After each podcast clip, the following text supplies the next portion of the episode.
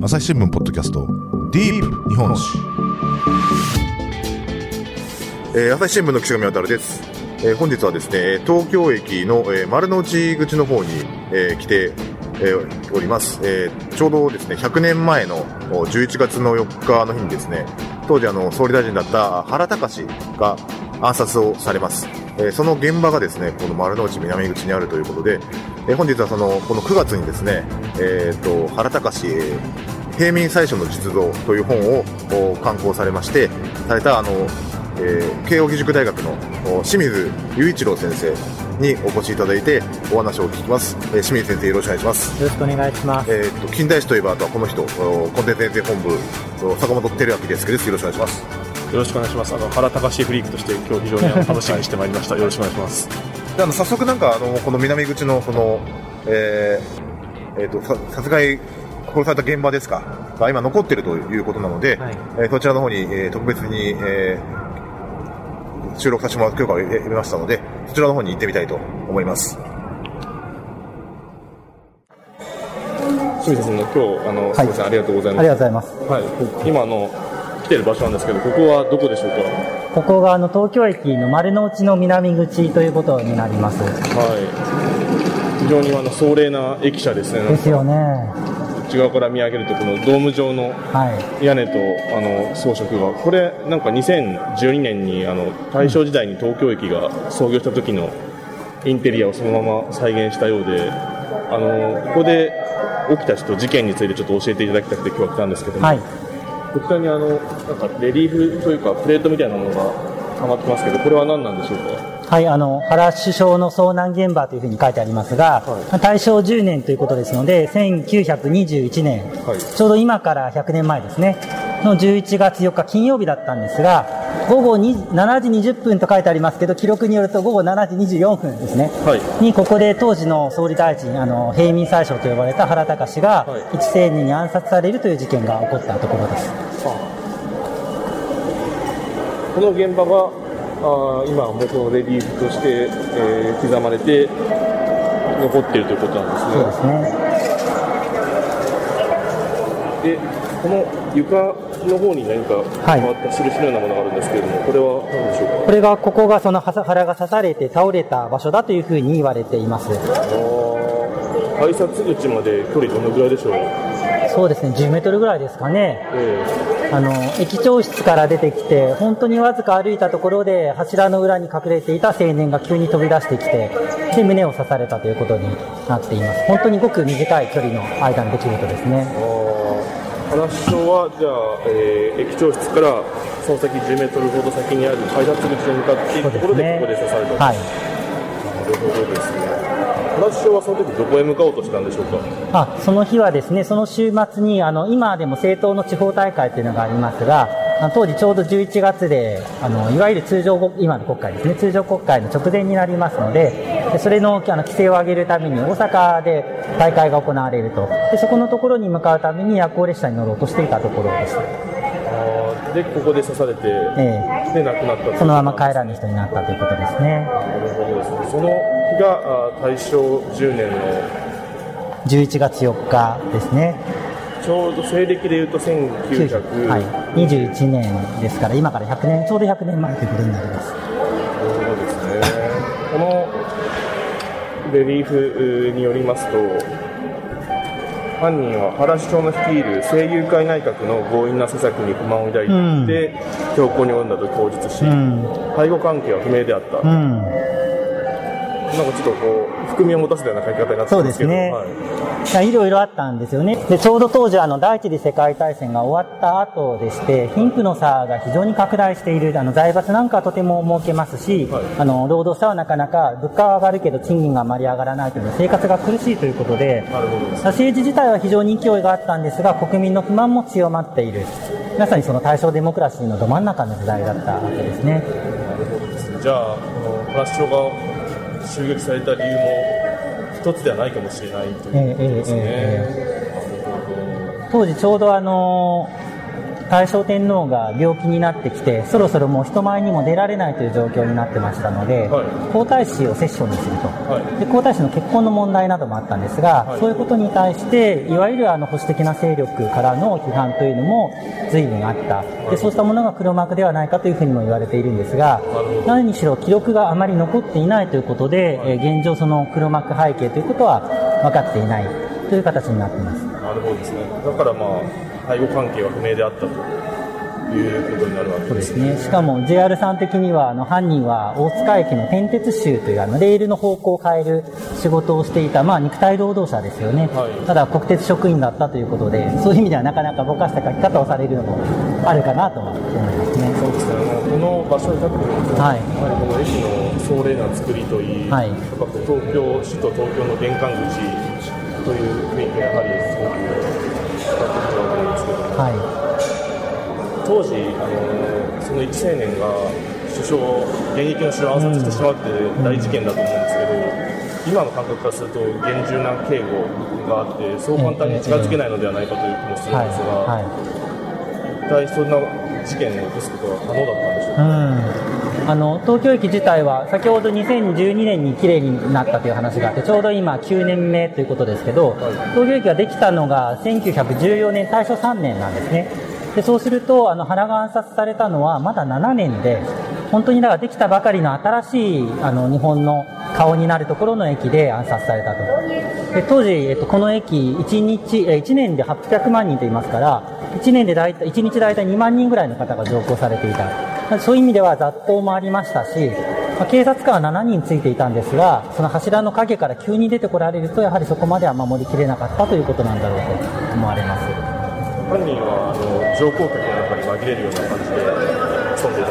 えー、あの今もそうですがあの、総理大臣やってきたということで、みんながその群衆のようにして見守っていたんですね、でその中に隠れて、その柱の裏にいたというふうに言われています。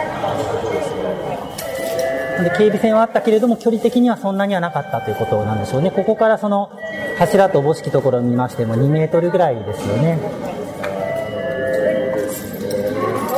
あの犯人刺した後、えー、そこに今交番が、はい、2021年の今にはありますけどありますね。あのどこに連れて行かれたんでしょうか？ああ、犯人はその場で捕らえられているので、えー、その後には、えー、警察署はどこだったかな？すみません、警察署どこだったか覚えてないですね。なるほどですね。さっきも、あの 通りがかりの乗降客の方とおぼしき人がこのレリーフを見に来て、えー、バスなんだろうみたいな感じで乗せていかれましたけど、本当にでもこの暗殺事件の現場、この丸の内屋根口入って、すぐ売り場のすぐ横で、はい、まあ、相当、まあ、目立つ場所といいますか。目立つ場所ですね。でもあの事件から100年ということをどのぐらいの人が知ってるだろうという気はそうですね。なかなかちょっと端っこにもありますし気が付かれないで皆さん通られてるんじゃないかなというふうに思いますね。そうですね。今のまあ政治家ですと、まあ、遠方に出かけるときはまあ大体飛行機だったりとか、なのかもしれないんですけども、あの首相の移動手段として、まあ、鉄道、はいあのやはり原さん、全国鉄道で駆け巡っていたんですか、えーえー、全国回ってますね、やっぱり政党の党首ですから、はい、当然、遊説もありますし、大会などには、えー、ちょうどその亡くなる前の時は、ほぼ全国の大会に出向いてますね。はい信州、東海、えー、近畿というふうに回っている形ですね。九州なんかになるとなかなか行けなかったんですが、それ以外のところはしっかり回ってる。でもそれはほとんど夜行列車で、金曜日の夜に行って、月曜日の朝に帰ってくるというようなスケジュールを行ってました。今こうやって駅にとって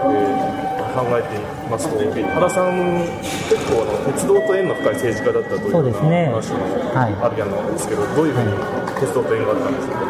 えー、あの鉄今ですとあの鉄道省というのから動いてくるあの印象になるんですが、はい、かつては鉄道院というものがありましてそちらの総裁を長く務めていました。鉄道院？はい。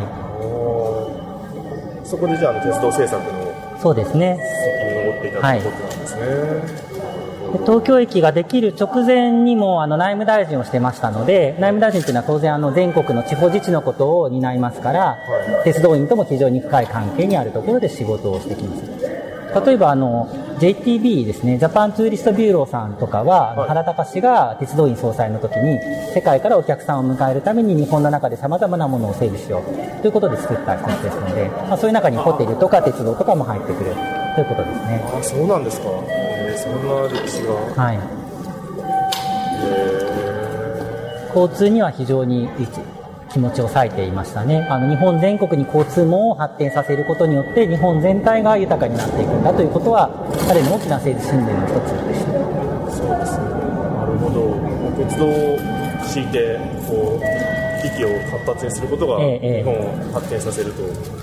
いう考えで政治を進めてたと、はい、行き来といいますかやはり物流なんですよね。物流ですね、はい、物流を盛んにするということとあと今おっしゃられたようにその人の往来を盛んにすることによってその地方にこだわらずに日本全体を一つにまとめていこうという気持ちがとても大きかったというふうに考えます。声優会もあの、えー、鉄道施設にはまあ熱心に取り組んだ、ということですけども、まあ、あのそこの部分がこう自分の選挙区にこう鉄道を引っ張るみたいなこう、イメージで語られる面もあったりすると思うんですけども、声優界に、はい、そういうところってイメージとしては正しいんでしょうか？いわゆるあのガデン引鉄と言われるものですね。あのガデン引水に引っ掛けて自分の選挙区に鉄道を引いてくることで有権者の支持を得ようという話で議論されるんですが、これは近年の研究で、かなりそこの部分は精査をして本当に必要なのかどうかということを明らかにした上で必要なところに聞いていくということをしていたということが明らかになっています。でどう、はい、イメージで働いているところもあるんじゃないかということですね。そうですね。あの、戦後の新幹線の計画と合わせて論じるような形でされたので、あの、非常にその表を引っ張ってくるというところのイメージは強かったんだろうと思います。で一方で今の政治学の研究でも明らかなんですが新幹線は一度聞いてしまったらもうそれによって支持は得られないわけですよねでそうすると実は票を集める政策としてはあまり有効なものではなくてむしろそれで考えるのであれば鉄道は引けない方がここに鉄道が来るんです。鉄道が来るためには私を何回でも当選させてくださいと言ってる方が当選しやすいわけですからむしろその全国に鉄道が引かれたということは原の政策というのがあまり利益誘導的ではなかったというふうに議論することもできるかと思います。なるほどですね。後世の今から考えればそうなわけなんですね。ただ当時はなかなか原さんも厳しい批判にさらされていた面もあり、はい。そこはさまざまな誤解となって積み重なっていった部分もあるのかもしれないですよね。でもその原隆の最後がこの東京駅だったっていうことも、うん、そういう話を聞いてから考えるとなんかすごくなんか不思議な歴史,、はい、歴史の巡り合わせというか皮肉のようなものを感じますね。そうですか。先ほどちょっと、はい、先ほどちょっとお話ししましたが、あの、原が作った声優会はその後、なかなか後継者がしっかりした人物が見つからずに公開をしていって、で、それ自体が日本の政党政治の危機にもつながっていくんですが、その崩壊のきっかけになった1924年の政界分裂というのも、実はこの上のホテルのある部屋に、分裂派の人たちが入って事務所にして、で皆さん東京に出てくるわけですね、政治家が。で、その東京に出てきた政治家を一人一人ここで捕まえて本部に連れてってしまうと。で、それで政党を割るというようなことも起こってました。なるほど。で、これはその、先ほどお話があったように、原とその側近たちは非常に鉄道と政策と関係が深い、で、そうするとこの鉄道のところを使って、ステーションホテルを使って、うまく自分たちのところのグループを作っていこうということをしたというような歴史もあるところです。まあ、まさに因果ですね。改札口で抑えれば確率ですよね。そうですね。そうでしたか。でここで刺された原首相は、はい、その後、どこに運ばれて手当てを受けたんでしょうか、ええ、最初は総理大臣ですから、首相官邸に連れていくという話が出ていたようです。ただ、すぐにあの人力車で駆けつけました奥さんの朝さんという方がいらっしゃるんですが、その朝さん、朝さんは、もう総理大臣ではなくて、一人の詩人なのであるから、自宅に連れて帰りますと言って、えー、その亡くなった原の身支度を整えて自宅に連れて帰ったというのがとても有名なエピソードとして残っています。じゃあ、その原さんのちょっとあの人柄などをたどるコースをあの先生たちにこれからまた歩いていきたいと思います。はい、行ってみましょう。よろしくお願いします。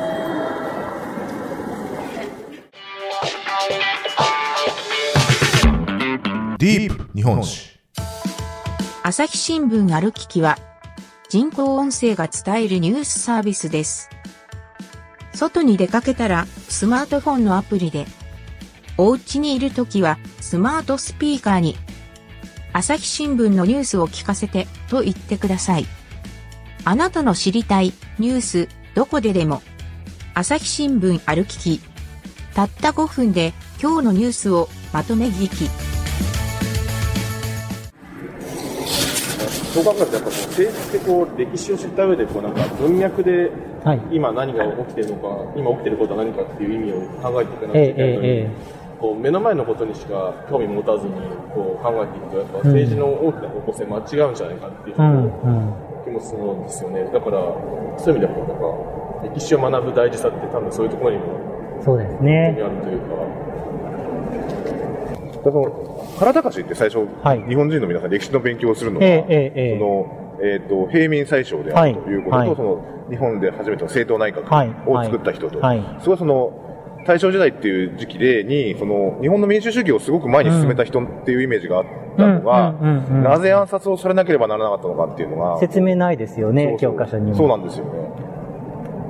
なかなかです。あ、まず最初に、あの、はい、日本初の政党内閣って思われている方多いんですけど、あはい、あの、教科書非常に面白い書き方してまして、はい、日本初の本格的な政党内閣って書いてあるんですよ。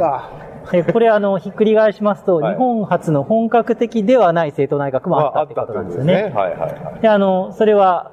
議会ができてから8年目の時に、第一次大隈重信内閣というのができるんですが、これが最初の本当に正真正銘政党内閣なんですね。原隆内閣よりも、大臣の政党人比率としては圧倒的に高い。ところが彼らはもうとにかく政権取ったというので喜んでしまって、各省の次官から局長から知事から全部政党員に変えていっちゃうんですね。実に50人ぐらい幹部職員を変えた、幹部の官僚を変えたんですが、でそれで揉めたこともあって、結局わずか4ヶ月で議会も迎えずに倒れてしまう。今でいう政治主導みたいなことを。ちょっと頑張りすぎたんですね。で、その反省をずっと踏まえて、その次によりちゃんと長く続く安定した政党内閣を作っていくという歩みがそこから20年ぐらいあります。はい、で、ちょうどその20年後、1918年に原隆内閣ができて、で、これはあの、暗殺で終わってしまいましたけど、はい、3年2ヶ月続いてるんですね、はい、でこれ当時としては、当時の内閣の標準の年限って1年半ですから、まあ、実際、その平均よりも倍の長さをすでに持っていた、はい、なんでちょっと当時としてはありえない長期政権をすでに確立してたということなんですね、それだけ安定した政権であったということもできると思います。今あの岸上記者がですね、はい、初の政党内閣という時にあの先生の非常に嬉しそうな顔を見たんですけど、はい、まあ、それだけあのその認識をまあ間違えてる人が、まあ、いっぱいいて、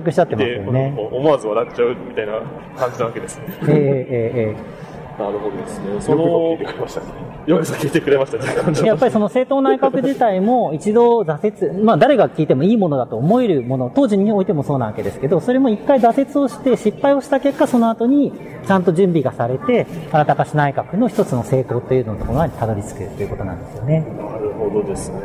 まあ Y 班内閣の頃は、まだ政党がその政権を担うだけの成熟度ではなかったという、ね、そうですね。あの結局でもその政治主導がやりすぎで失敗してしまったという面と、うん、あのこれちょっと今にも通じる問題だと思うんですけどあの当時の Y 班内閣、えーまあ、板垣大輔と大隈重信でしょうか、はい。はい。はい、あんま仲が良くなかった、えーえー、面もあったりするんでしょうか。あの目指している方向性がかなり違うというところがありましたよね。あの、板垣たちの自由党という政党、これ政友会の前身になる、原の政友会の前身になる政党ですが、自由党はどちらかというと政府をしっかりサポートしていく。まあ、当時は議会は、あの、天皇の作る政府に、政策に協賛をするという言い方をしますけれども、そういう形で、その、しっかり出てきた政策に対して、それをちゃんと国民にとって、それは幸せなものかということを議論をして、で、成立させていく、予算をつけていくというのが議会には決めだということを考えていました。で、それに対して大熊の側は、そもそも議員内閣制的なものを作っていくんだ。国民からに選ばれた議員というのが政権を作っていくんだということを、ややその進歩的に言っていたわけですね。でそうすると両者の見方というのはかなり違う。特にその政府であったりとか官僚との協力の仕方というものに大きな差があったということだと思います。改新党も自由党もあの歴史の教科書では、まあ、ひとまとめに民党勢力としてはミントとしてこう使われていると思うんですけども、まあ、あの反発政府に対抗するミント、はい、まあえー、というイメージだと思うんですけど実際にその中身を見てみると結構喧嘩ばかりしていると言いますか、なんかそんな歴史もあったりするように見えるんですけど、はい、なんか今のなんか野党の現状を見るにつけなんかあんまり歴史って変わらないというかなんか。ああそうですね、うんでも当時の方がむしろ政策の差異がはっきりしている。それはあの支持者の差がはっきりしていると思います。自由党はあの従来からその地主の政党という言い方をされますが、あの地方有力者の政党を中心にした支持を受けている政党であった。で、改新党、えっ、ー、と、当時新歩党という名前だったんですが、新歩党、改新党、大熊系の方はどちらかというとその都市の有識者であったりとか、えっ、ー、と、地方でも経営者だったりとかの支持を非常に強く受けていたので、特にその貿易に関する政策だったり、関税に関する政策というのは、大きな差異があって、両者政策論争をしていますね。そういった意味では、あの、二大政党制がずっと続いてきた今の方が、政策の距離は小さくなって、差が分かりにくくなっているというところはあるかと思います。ですね。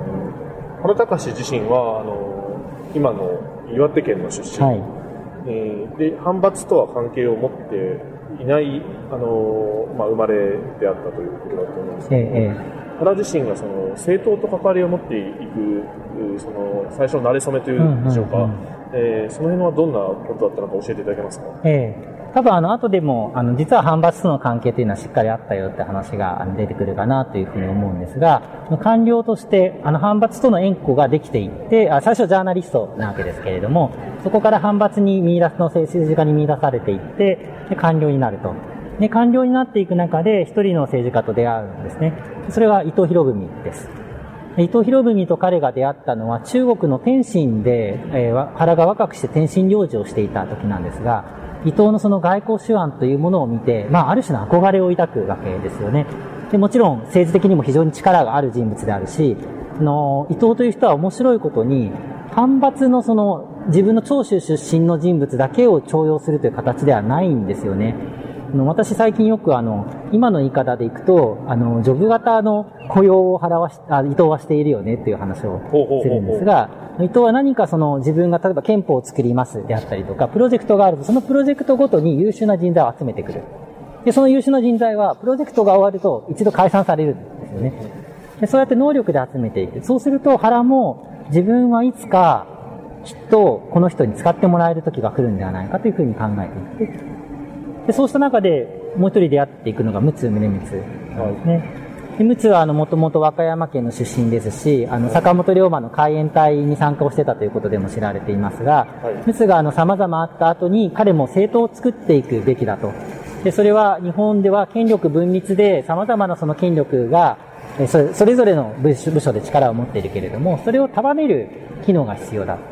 でそれを束ねるためには、やはり国民に選ばれている政党というものがその軸になっていくだろうということを目指していくわけですね。でこれは当然その反発に入っていない原にとっても、陸奥にとっても、政党というのが一つの自分たちがある種の成功を収めていくための機能になっていく、材料になっていく、道になっていくということだと思います。能力本位で取り立てられることができる時代だった、はい、そこに原はチャンスを見出していたということがあるわけですね。なるほど。それで、伊藤博文と陸奥宗光が、まあ、初期の原隆にとって、まあ、非常に大きな存在というか、はい、まあ、政治的な意味での、まあ、師匠みたいな形になっていくという、何歳ぐらいだったってことですかね、原は。原が30代後半ですね。はい、ちょうど30のあたりから30代の時に彼らと一緒に過ごしていくということになった。キャリアの最初は、はい、最初はあの司法省法学校に入学して法律家を目指していたんですか、はい、はい、そうですね。あのそれまでいくつも学校を受けて落ちているんですが、ようやく本気になって受けて受かったのが司法省法学校だということですね、まあ、今でいうと東京大学法学部の前身というようなことも言われますが実際原はそこではでも法律の勉強はしてないんですよ。これ多くの方が間違えられているんですが8年生の中の最初の3年目で辞めているので、フランス語の勉強をとても集中してやっている時だ、今で言うと大学の1、2年生ですね。一般教養として。はい。その時に一般教養の過程の中で問題を起こして辞めてしまったということですね。そうなんですか。じゃあ、志半ばで、辞めてしまったあ辞めさせられたというのが正しい。問題っていうのはどういう問題だったんですか、はい、まあ、えっと、その時にまかない征伐って当時よくあるんですが、あの、もっといい食事をよこせというのを寮生たちがあの運動するんですね。あの、お腹空いてますから。で、それに本人は、あの、その運動には関わってなかったんですが、あの、交渉委員に選ばれまして、で、交渉に行ったところ、どうやらそのメンツを潰したというのと、それ以外にもそれまでいろいろ問題があったようだということで辞めさせられているということですね。逆にそれがなかったら、法律家の道を歩んでたかもしれないわけだから、ね、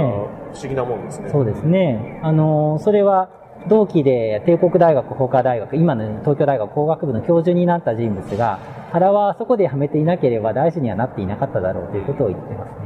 実際に同期で大臣になったものは一人もいないんですね。そうなんですか。はい、じゃあ、まあ、早めにあのジョブチェンジができてよかったということですね。その後新聞記者になったり、ええと、ええ、いわゆる在野の方で仕事をして、はい、で、まあ、官僚になる道を見つけていくということなんですね。はい、でもなんかこういう、なんて言うんでしょう。最初は法律を学ぼうとして、うん次新聞記者になって、次官僚になって、うん、政治家になってって、こうなんかこう、自由自在な、こうなんか、そうね、感じが、なんか時代って感じがしますね。うん、新聞記者から官僚になるといな今いないですよね。物理的に無理ですよ。いや物理的に無理なんですけど、そうした形で様々なことを経験しているというのが、実際に彼の非常に強みになっていくんですよね。で、そういうことというのはもっと今の日本の中でもあってもいいのかな。まあ、あの、随分転職しやすくなりましたので、そのあたりは、あの、皆さんされているかとは思うんですけれども、もっとその新聞記者であったりとか、官僚であったりとかも、リボルビングドアという言い方をしますけど、多様性があってもいいんだろうなということは腹を見てると感じますね。そうですね。あの、すみません、ちょっと話が戻るんですけど、はい、あの、今、東京駅を前にこうやってお話をさせてもらってるんですけども、はい、あの、もともとまあ東京停車場といってたと思うんですけど、はい、まあ、首都東京の駅としてこれだけまあ、暴走なものを作ろうという案が持ち上がって、で、できたのが大正3年と。でその時、原は内務大臣。あ、えっと、内務大臣はもう降りてますね。はい。声優会総裁になったばかりということですね。そうですね。なんか、そう聞けば聞くほど、なんかこの東京駅が、まあ、大正時代というか、原隆をなんかこう、象徴するというか、なんか、えー、シンボリックに示している場所のような感じが、なんかこうやって見上げてると、ますますしてきますね。そうですね。あの、日本が近代を開いて、で、まさにその世界にデビューしていくという時に、原も総裁になって総理大臣になっていくわけですね。えー、これはあの、日本の教科書で勉強している時にはなかなかわからないことですが、日本の総理大臣っていうのはほとんど軍人なんですよね、それまで。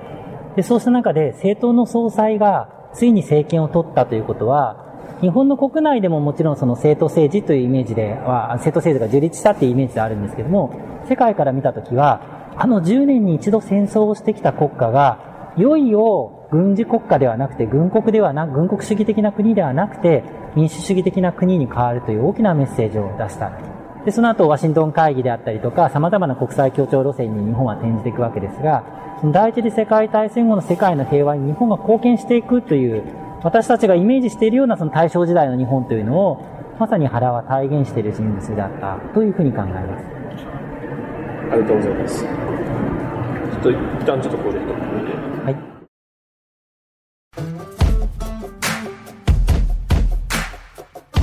朝日新聞ポッドキャストディープ日本史